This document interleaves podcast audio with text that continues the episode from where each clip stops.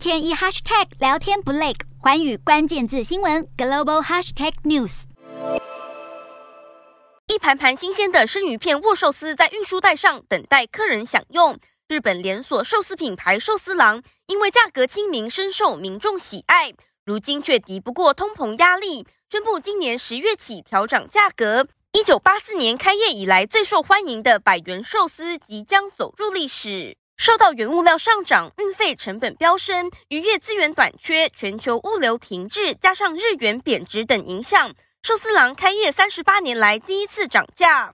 物价上涨，日元走贬，对日本民众造成生计压力。根据十号公布的最新统计，日本三月家庭消费支出同比减少百分之二点三。日本财务大臣十号表示，将与美国和其他七大工业国成员密切沟通，讨论日元巨贬的阴影之道。不过，日本为了拼经济，到现在还是实施超宽松货币政策。反观欧美国家，纷纷祭出升息大旗来对抗通膨，利率政策相左之下，日本与他国的利差只会越来越大。另外，过去每当日元贬值，通常都能吸引大批外国观光客涌入，但在边境管制尚未放宽的情况下。日本和估计达三百七十亿美元的观光财擦身而过。要是日本能如期放宽管制，让消费力高的外国观光客回流，想必对日本的经济将会是极大的注意。